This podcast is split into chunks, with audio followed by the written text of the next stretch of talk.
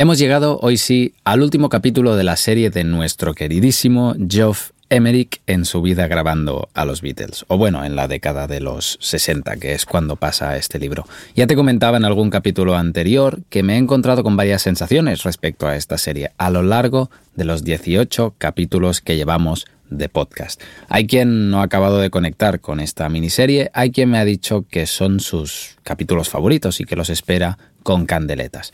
Pues para bien o para mal, este es el último. No creo que saque ninguna vez más cuatro, cuatro capítulos de un solo libro. No es la intención de este podcast alargarme tanto con un tema en tan poco tiempo.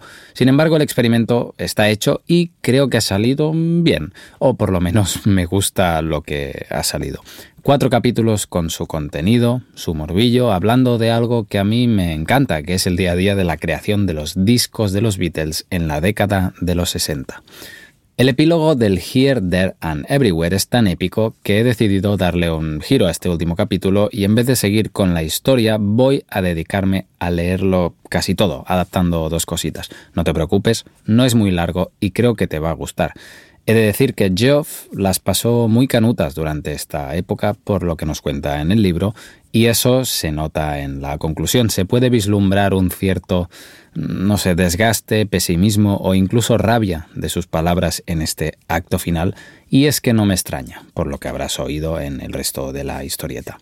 Pero no te dejes arrastrar por esta sensación, un punto lúgubre. En mi caso, he decidido quedarme con lo bonito de esa época de la música, de esta banda que marcó un antes y un después en el panorama musical.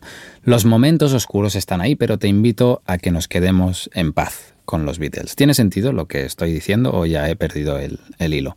Te recomiendo muy fuertemente si te gustan los Beatles, que escuches sus discos.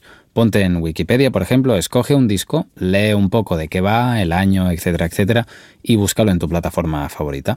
Te recomiendo también que te mires algún documental de los nuevos, como la miniserie de Get Back o el McCartney 321, o también te recomiendo que veas algún trozo de la película que grabaron de adolescentes, Hard Day's Night, o la mismísima película de Yellow Submarine. En fin, vamos para allá con el último capítulo de esta miniserie.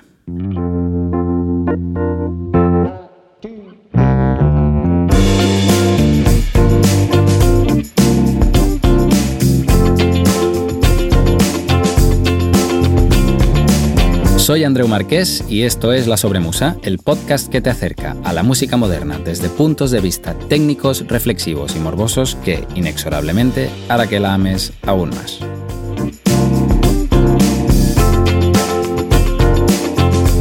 Antes de citar textualmente a Emmerich, un poco de contexto.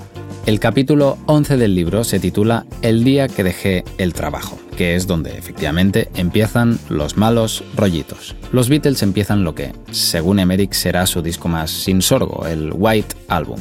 Tal y como he ido introduciendo en los dos últimos capítulos de esta serie, la olla a presión está a punto de explotar y con el Magical Mystery Tour alcanzan ya su punto álgido y empieza el camino cuesta abajo.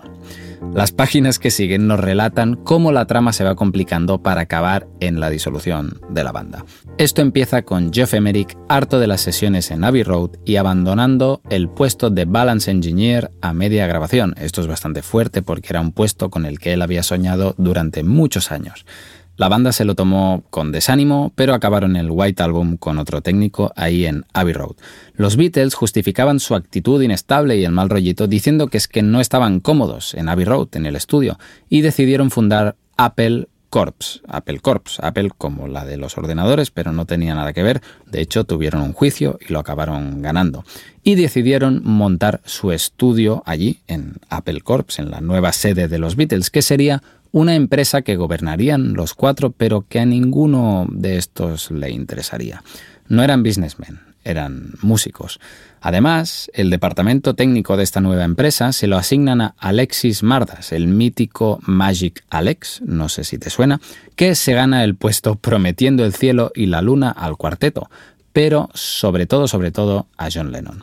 A ver, no me he quedado tan lejos con lo del cielo y la luna. Hay un momento en el que eh, Magic Alex va drenando la caja de Apple Corps para un proyecto clave para el grupo que es un platillo volante. Alexis estaba fabricando un platillo volante y Lennon le compró la argumentativa.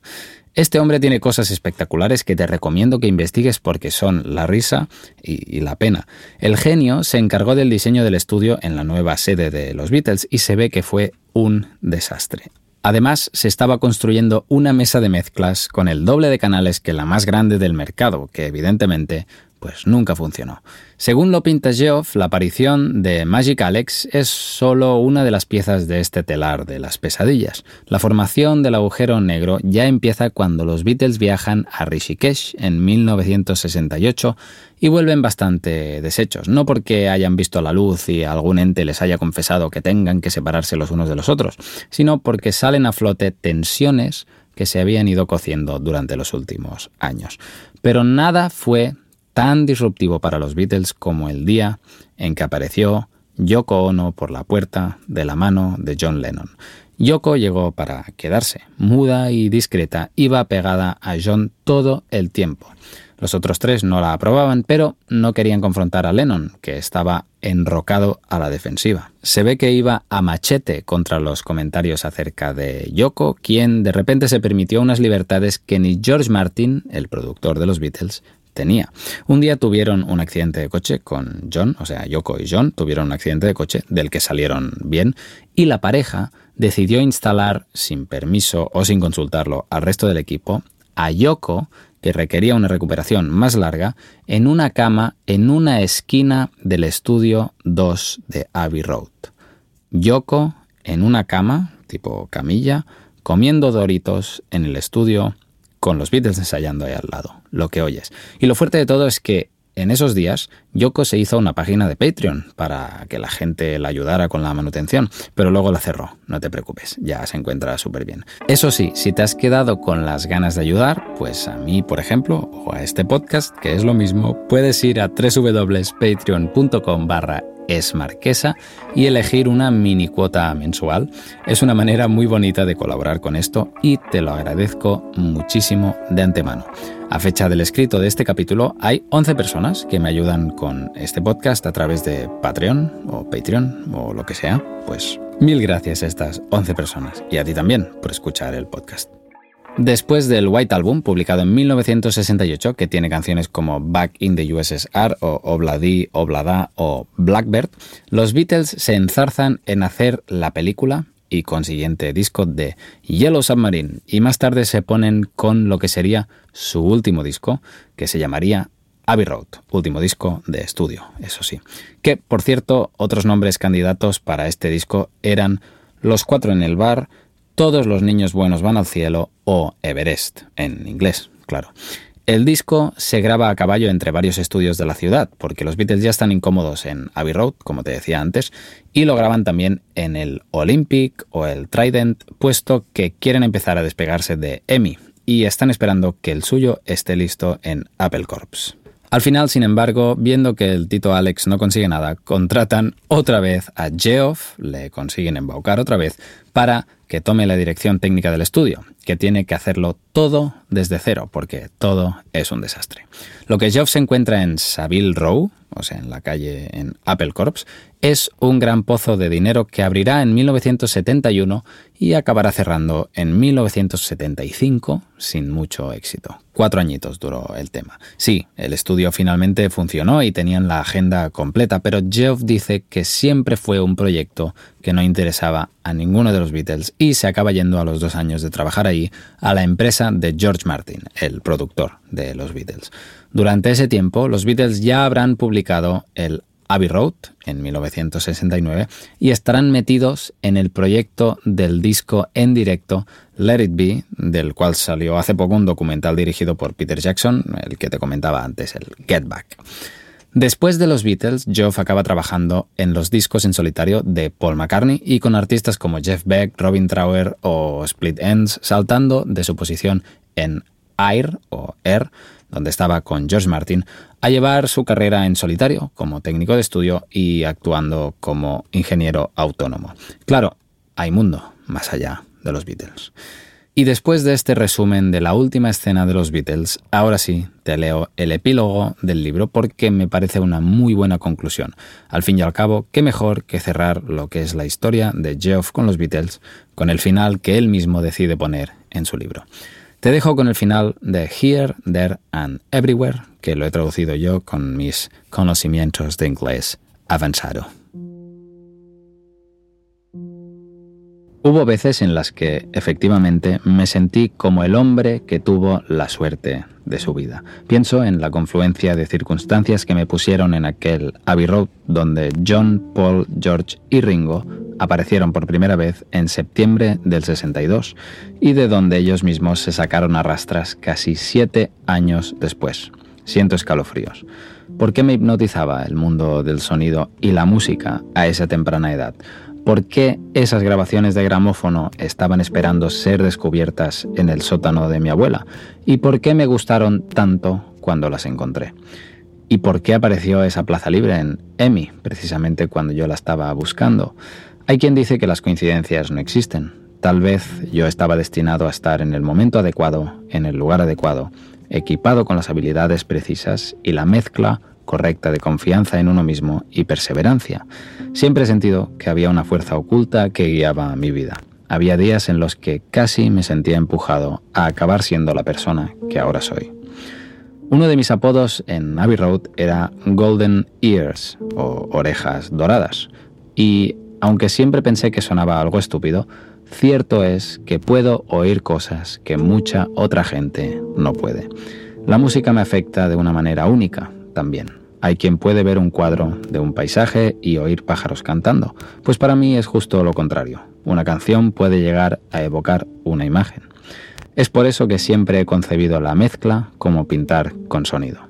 Estoy convencido de que este tipo de cosas no son solo genéticas. Cuando empecé en Abbey Road, a veces había dos personas discutiendo acerca de una nota de la grabación del bajo que estaba mal, y yo me sentaba en la parte de atrás de la sala de control preguntándome cómo son capaces de oír eso. Me tomó un año desarrollar la habilidad de omitir todo lo que estaba sonando por los altavoces y centrarme tan solo en un componente de la mezcla. No se nace con esto. Es algo que tienes que entrenar y así lo hice. En 2003 tuve el privilegio de recibir un Grammy técnico, cuya placa lee a Geoff Emerick, quien tan como productor como ingeniero ha empujado los límites técnicos del estudio de grabación, rompiendo las fronteras de la creatividad e imaginación. Algo bastante verborreico y todo un honor a su vez. Pero mucho del crédito pertenece a los Beatles y el resto de grandes artistas a los que he tenido el placer de grabar. En particular, las increíbles canciones de John y Paul que tanto trabajo me dieron y que son la paleta de colores más vívida que nunca he tenido entre manos. Los cuatro Beatles me fueron espoleando para que probaran nuevas ideas. Su creatividad infinita era casi contagiosa. Puede que haya construido una reputación como ingeniero, pero el término siempre me ha parecido erróneo, porque nunca me puse especialmente técnico. Mi título en Abbey Road era el de ingeniero de mezcla y veía mi papel como eso. Era la persona que tenía que mezclar o balancear la música. Era un trabajo artístico y creativo. La parte técnica de las cosas era para los técnicos. Y esto es algo que ha cambiado mucho con el paso del tiempo, a mi pesar. Algunas de las artistas de hoy en día están profundamente involucradas con el proceso de grabación. Se sientan detrás de sus ordenadores y agonizan en cada detalle pero los Beatles confiaban en el trabajo que tanto George Martin como yo hacíamos en la sala de control y ellos hacían el suyo, abajo en el estudio. No tenían ni idea de cómo operar la mesa de mezclas o las grabadoras de cinta, ni querían saberlo, o por lo menos no más de lo que querían aprender a tocar la guitarra o escribir canciones. Y así es como debería ser, en mi opinión. Así es como se hacen las grandes grabaciones. Trabajar con los Beatles no tenía nada que ver con trabajar con ningún otro artista. Con ellos absolutamente todo era posible. Tenían tolerancia cero por las palabras no o imposible. Por otro lado, si algo no estaba bien, ellos lo sabían y rápidamente cambiaban de dirección y pasaban páginas. No prevaricaban, no había esques, peros o tal veces. O era bueno o simplemente no era. Hoy en día hay muchas más opciones en el mundo del sonido de las que nosotros tuvimos en toda nuestra carrera. Pistas ilimitadas, maneras ilimitadas de manipular la señal de audio, tiempo ilimitado para mezclar, etc. Pero no lo veo necesariamente como una cosa buena, porque inevitablemente conlleva a aplazar las decisiones. Las producciones de hoy en día prefieren tener 15 tomas malas y luego hacer un machiembrado que tener una buena toma entera.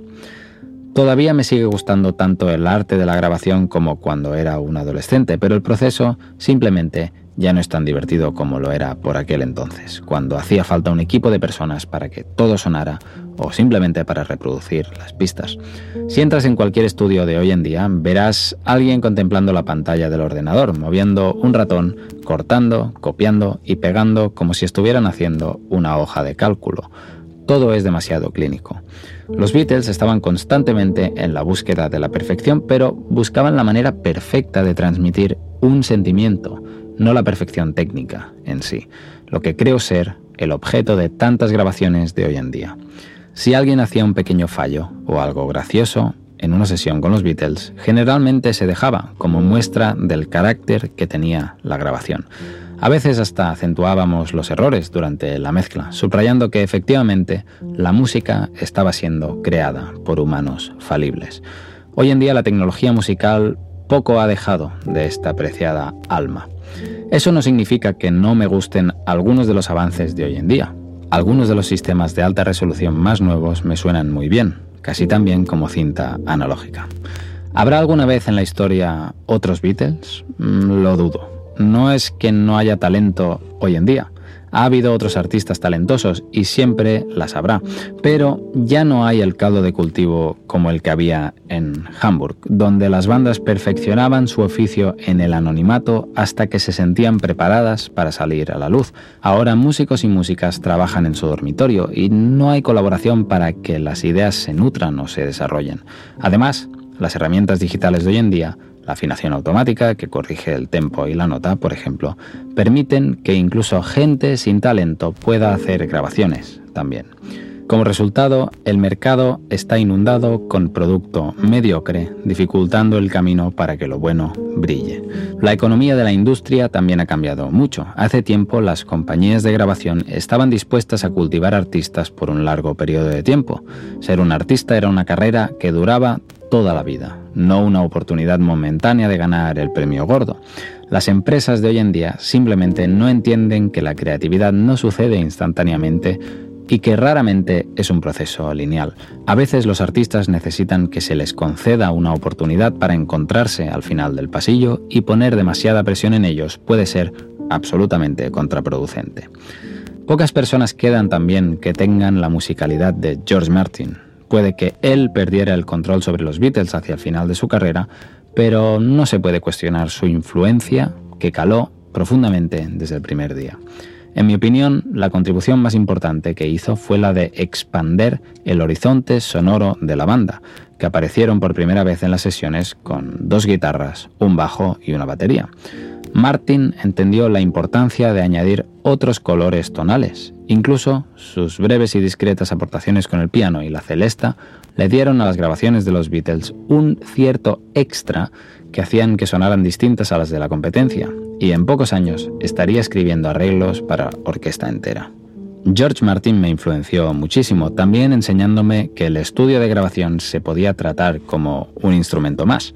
La primera vez que oí el truco del piano grabado a la mitad de velocidad fue muy inspirador. Me di cuenta de cuánto se podía innovar, de que el arte de la grabación podía avanzar sobre una base heterodoxa.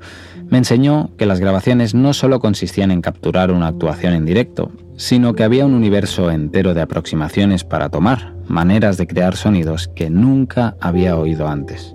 Cuando los Beatles empezaron cada vez a aventurarse más, eso se convirtió en mi mantra. Asegúrate que el piano no suene como un piano, haz que la voz suene como si estuviera cantando desde la luna, etc.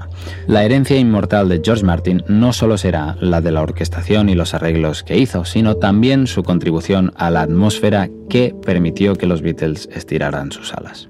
Meses después de haber hecho el último disco con Paul, estaba escuchando la mezcla del disco físico ya acabado en una de las salas de edición de Abbey Road y oí al estudio manager decir que Paul andaba por ahí. En un descanso, él se acercó para escuchar su disco, poniendo su cara de hombre de hielo otra vez. Durante un rato estuvimos escuchando en silencio, atentamente, y entonces, cuando nadie nos estaba mirando, se giró hacia mí en silencio, con lágrimas en los ojos, y no hizo falta decir nada, sabía exactamente cómo se sentía. Pocos años después, George Harrison nos dejó, también. No nos habíamos visto desde los días de Anthologies, pero me sentí profundamente triste al oír las nuevas. A pesar de que nunca nos sentimos especialmente cerca, siempre nos llevamos bien profesionalmente y siempre tuve un gran respeto por su musicalidad y sus habilidades como productor. Especialmente después de que se interesara en la música del este, George aportó una nueva dimensión a las grabaciones de los Beatles, una contribución que fue inestimable. Le echo de menos, tanto como echo de menos a John, Linda, Mal Evans y el resto del equipo que ya no está con nosotros. Pero la vida, como dice el mismo George, sigue contigo o sin ti. Hoy, un poco más anciano y espero que mucho más sabio, disfruto tanto jugando con mi equipo fotográfico en casa como encorvado sobre una mesa de mezclas en un estudio. Ver una película con una trama apasionante me emociona casi tanto como oír una buena grabación por primera vez o mezclar una canción increíble. Casi, pero no del todo. ¿A qué hora dices que llega la banda?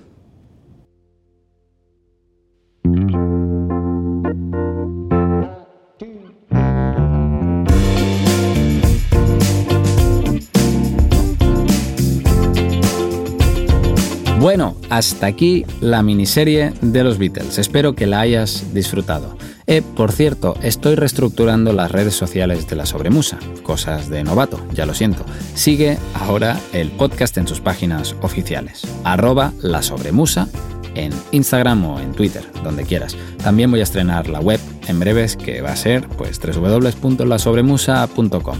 Escríbeme por ahí todo lo que quieras, que siempre respondo. Tardo un poco, pero respondo. Nada más, te dejo las notas, como siempre, enlazadas en la web de la Sobremusa. Un abrazo y un beso. ¡Adeu, Andreu!